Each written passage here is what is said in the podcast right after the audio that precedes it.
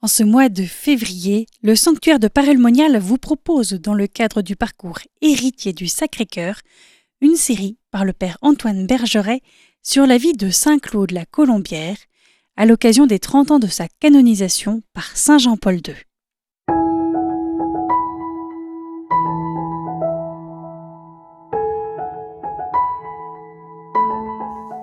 Bonjour chers frères et sœurs.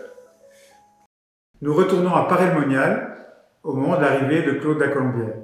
Je vais simplement rappeler aujourd'hui euh, quelques éléments de l'histoire de Marguerite Marie qui vont nous conduire jusqu'à cette fameuse rencontre avec le Père Claude. Je rappelle que les conditions un petit peu de l'entrée de Marguerite Marie au monastère de la Visitation. Comme une parente la poursuivait pour l'avoir auprès d'elle dans son monastère, son frère, croyant qu'elle y consentait, fut à Mâcon pour demander sa place, quoiqu'il y eût une mortelle répugnance, n'étant pas l'endroit où Dieu la voulait. Pour empêcher que la chose réussît, elle s'adressa à la Sainte Vierge, faisant dire des messes en l'honneur de cette mère de bonté, qui lui dit avec tendresse en la consolant, Ne crains rien, tu seras ma vraie fille, et je serai ta bonne mère. Ces paroles la calmèrent si fort qu'elles ne lui laissèrent aucun doute qu'elle s'accomplirait malgré toutes les oppositions. Son frère de retour lui dit qu'il n'avait rien conclu. Elle ne se conclura jamais, lui dit-elle, car je veux aller à Sainte-Marie. Dès que je fus entré dans notre parloir, il me fut dit intérieurement, c'est ici où je te veux. Voilà, ce récit des contemporaines donc nous amène à l'entrée de Marguerite Marie à la visitation.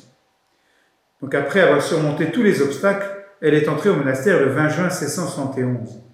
Le 25 août de cette même année, elle reçoit l'habit religieux.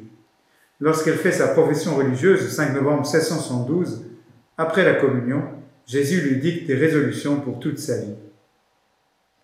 Son désir est d'être oublié du monde et méprisé des hommes, afin d'avoir plus de temps en présence du très saint sacrement, qui est tellement le centre de mon cœur qu'il ne trouve de repos que là où il le sentira continuellement. Et je ne suis faite que pour cela. Le 27 décembre 1673 a lieu la première manifestation du cœur de Jésus, alors qu'elle prie devant le Saint-Sacrement. Comme Saint Jean, Marguerite Marie repose sur la poitrine de Jésus.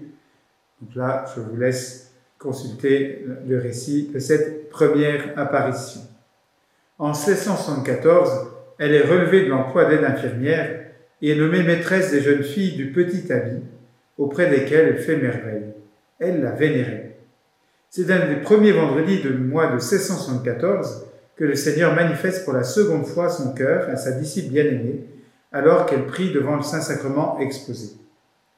Je vous rappelle qu'au cours de cette deuxième apparition, Jésus va demander à Marguerite Marie de communier les premiers vendredis du mois et de pratiquer leur sainte toutes les nuits du jeudi au vendredi.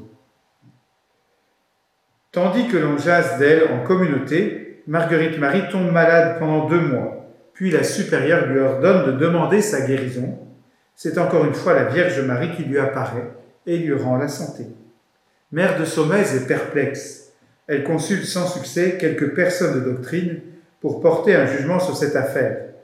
L'un d'eux se permit un conseil Faites manger de la bonne soupe à cette fille et tout ira mieux. Le supérieur du collège des jésuites de la ville avait été sollicité. Le père Pierre Papon, bien embarrassé, suspendit son jugement. Mais nommé au collège de Grès au début de 1675, il ne manqua pas de rapporter l'affaire au père de la chaise. Il fallait sur place un homme de grande prudence et d'une expérience spirituelle sûre. Voilà, nous arrêtons là pour aujourd'hui et nous parlerons demain de la rencontre entre Claude la Colombière et Marguerite Marie. À demain!